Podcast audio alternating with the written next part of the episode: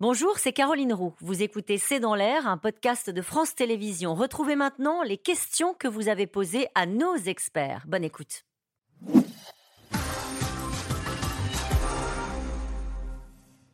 Une question d'Alain dans le Val-de-Marne. Quel jeu joue la Chine? Se sent-elle si puissante que ça? Oui, la Chine, oui, se sent Mm. plus puissante que jamais, très certainement, et, euh, et cherche, se cherche des alliés. Mais je crois que ce qu'il ne faut pas oublier dans toutes ces alliances qui se sont déconstruites au moment de la guerre en Ukraine, c'est que dans tous ces pays non occidentaux, malgré des intérêts très différents, on joue son propre intérêt, ce qui conduit finalement à ce qu'on qualifiait de multi-alignement tout à l'heure, Oui. c'est-à-dire au fond euh, de, de pouvoir s'entendre à un moment avec la Chine et puis être, être en confrontation sur Sylvie. Matteli, on a aussi, nous, pendant des années, servi notre propre intérêt. Tout à fait. Et on continue à le faire. Tout à fait, mais en l'imposant aux autres pays qui aujourd'hui nous disent, pas forcément d'ailleurs dans une vision euh, caricaturellement, caricaturellement Ouais. anti-occidentale comme on a parfois, la- le- on a parfois tendance à la présenter, qui Ouais. nous disent, bah, nous aussi c'est notre tour, nous aussi on a voix au chapitre, et la Chine a été probablement la première puissance à, à s'affirmer ainsi. Les manœuvres militaires indiennes sont-elles destinées à faire pression sur les autorités chinoises? Pas forcément faire pression, c'est à établir un rapport de force. Euh, Oui, mais vous nous disiez tout à l'heure qu'il n'y en avait pas de rapport de force possible militairement. Alors, du côté indien, elle ne peut pas se permettre de ne rien faire. Euh, notamment vis-à-vis de la Chine, mais aussi vis-à-vis de sa propre population. Et euh, que ce soit en Inde ou en Chine, il faut flatter son opinion euh, publique. Donc côté indien, il faut montrer qu'on a des capacités, qu'on est fort, qu'on a des partenaires, qu'on a des nouveaux équipements. Et puis du côté chinois, c'est exactement la même chose. Et ce qui est vraiment fondamental, c'est que du point de vue chinois, la priorité, c'est pas la politique étrangère. Hmm. La priorité, c'est le maintien au pouvoir du parti. Et la politique étrangère est un instrument à ce service. Vu de l'Indien de la rue, la Chine, c'est l'ennemi? C'est en tout cas la menace principale. menace. Du point de vue chinois, par contre, c'est très différent. Et là, il y a une asymétrie fondamentale. Du côté chinois, la menace et le problème principal, ce sont les États-Unis. Du point de vue indien, c'est la Chine. Euh, L'Inde pourrait-elle à moyen terme dépasser la Chine économiquement Philippe de Sertine? Pas à moyen terme. Euh, ça, C'est quand moyen terme en oui, c'est ça, c'est ça. Regardez, quand on, on va dire si c'est deux, trois ans, Dix ans. non, sûrement pas. Euh, il faudrait pour cela qu'il y ait une accélération. Il y a un certain nombre de goulots d'étranglement pour l'Inde hein, qui euh, existent pour passer, on va dire, euh, à la, Mhm. la dimension chinoise. Il faudrait aussi probablement qu'il y ait une vraie récession et une vraie stagnation en Chine.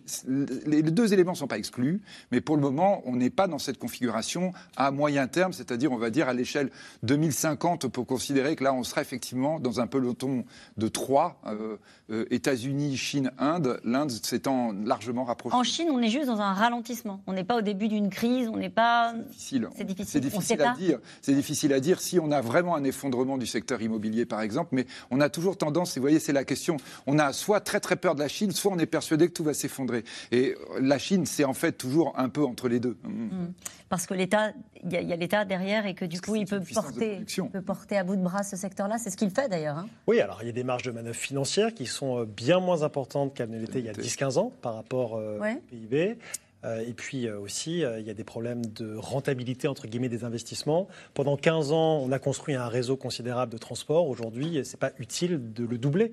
Et donc, il y a la nécessité pour la Chine de trouver de nouveaux investissements, y compris des investissements publics. Et il y en a de moins en moins rentables et productifs. Vous parliez d'investissement en préparant cette émission. J'ai vu que l'Italie comptait bien aller voir euh, la Chine en, en revenant sur les accords euh, concernant la route de la soie. C'est-à-dire que, se disant, disant aux Chinois, vous êtes de très mauvais investisseurs, nous on veut sortir de votre affaire. Bah, Tout simplement parce que signer un accord de principe sur les routes de la soie, c'est uniquement politique, c'est pas un acte économique. Et donc l'Inde a pu penser euh, en 2019 qu'elle allait obtenir des concessions économiques. Elle n'en a pas. La Chine, enfin non, pardon, L'Italie. l'Italie. L'Italie. Ah, pensait pouvoir, pardon, obtenir des concessions économiques de Chine. Ça n'a- pas du tout été euh, le cas. Et puis par contre, la Chine reste aujourd'hui une puissance encore une fois par rapport à l'Inde qui n'est pas du tout du même niveau. En France, vous avez 10 milliards d'investissements chinois en stock. Oui. Vous n'avez que euh, 500 millions Ah oui, d'Inde, par exemple. d'accord. Et puis, il ne faut pas oublier que Mme Meloni est nationaliste, donc forcément défend elle aussi les intérêts de l'Italie, donc est beaucoup plus regardante, et en plus plutôt pro-européenne. Donc là, il y, a- il y avait quelques contradictions avec un intérêt pas forcément évident à cette alliance, ou en tout cas à, ce- à cet accord. Donc on l'a. Ça a été mal vécu hein, par Ça- les Européens, cette fait. signature. Euh, allez, cette question de Xavier. Dans le Pas-de-Calais, la France a-t-elle des accords de défense avec l'Inde? Alors la France est devenue un, fournisseur d'armes important et elle a un partenariat stratégique euh, avec, avec l'Inde. Donc l'Inde a acheté euh, à plusieurs étapes euh, des Rafales, y compris récemment, ça a été annoncé pour son porte-avions, donc la, version aéronavale, ce qui est important, et des sous-marins. Donc il y, a, y, a, une coopération qui est très avancée et très forte. Et, et, et la France a un avantage aux yeux de l'Inde, c'est que c'est pas l'Amérique et c'est pas la Chine et c'est pas la Russie. et, on a une industrie d'armement euh, conséquente. Donc euh, euh, c'est le partenaire idéal pour, pour les Indiens. Les, Indiens nous considèrent un petit peu comme non alignés entre guillemets. Et puis il y a un anniversaire cette année, hein, c'est le 25e anniversaire du partenariat stratégique. Et c'est pour ça que lors de la visite du Premier ministre Modi à Paris en juillet, hmm. a été signée une feuille de route pour les 25 prochaines années, ce qui amènera au centenaire de l'indépendance de l'Inde. Hmm. Euh, que va-t-il se passer au sein des BRICS si de telles tensions demeurent entre la Chine et l'Inde? Magali dans les Bouches du Rhône bah, rien, ce qu'on disait, parce que les BRICS, en fait, il ne se passe rien. C'est une association, effectivement. Un club. ça, oui, voilà, ça n'a pas d'impact immédiat du point de vue économique. Allez, une question de Pierre dans le Var. Le territoire russe que la Chine s'est approprié sur ses nouvelles cartes ne semble pas inquiéter Vladimir Poutine. Comment l'expliquer? Oh, parce que il a autre chose. D'abord, il a d'autres chats à fouetter qu'une que carte euh, du côté chinois. Et puis, cette relation entre la Chine et, et la Russie, elle est euh, très subtile. Elle est pas, parce que euh, la, Russie a été le grand frère pendant très longtemps. Hein, il faut bien le savoir. Le Parti communiste chinois a été fondé avec deux représentants euh, de Moscou, du, du Comintern, qui étaient présents autour de la table. donc c'était quand même le grand frère. Et aujourd'hui, les, les, rapports de force sont inversés parce que la Chine est devenue la grande puissance. Mais il y a un intérêt réciproque à, à, à, continuer. Kiraski, la Chine est-elle aussi dangereuse que la Russie? Xi Jinping ne se comporte-t-il pas comme Vladimir Poutine? Non. Non? C'est un autre genre. Bon, allez-y. C'est ce que je disais tout à l'heure sur le, le, fait qu'il a une volonté hégémonique et non pas impérialiste. C'est pas tout à fait la même chose. Sauf sur Xi Jinping vieillit. Xi Jinping vieillit, attention.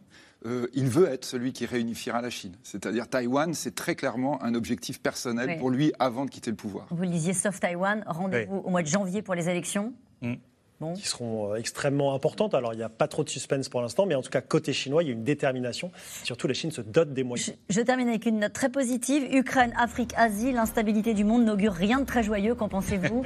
C'est la brutalisation du monde, comme disait la ministre euh, il y a quelques jours dans le discours aux ambassadeurs. Merci. D'accord. Merci à vous tous. C'est la fin de cette émission. Et il est l'heure de retrouver Anne-Elisabeth Lemoine et toute l'équipe de C'est à vous. Vous êtes revenus Bonsoir Caroline. Oui, c'est le grand retour de cet avou en direct jusqu'à 21h avec ce soir Camille Cotin, Vincent De Dienne, Stéphane Bern, un hommage aux disparus de l'été dont Jane Birkin, Milan Kundera ou encore l'économiste Daniel Cohen. L'actualité du jour, c'est aussi la rentrée scolaire, l'interdiction de la baya dans les collèges et les lycées, le regard dans un instant du spécialiste de l'islam contemporain Gilles Kepel et puis c'est le retour de toute l'équipe. On est très heureux. À tout de suite. Et on vous souhaite une très belle rentrée. Nous, on se retrouve demain dès 17h30 pour C'est dans l'air l'invité et ensuite C'est dans l'air. Et n'oubliez pas que vous pouvez retrouver notre émission quand vous le souhaitez en replay, mais aussi en podcast, car C'est dans l'air est une émission qui s'écoute. Belle soirée. Merci d'avoir écouté C'est dans l'air. Comme vous le savez, vous pouvez désormais écouter l'intégrale, mais aussi l'invité ou vos questions à nos experts. Tous ces podcasts sont disponibles gratuitement sur toutes les plateformes de streaming audio. Et pour le replay vidéo, c'est sur France.tv, bien évidemment. À bientôt.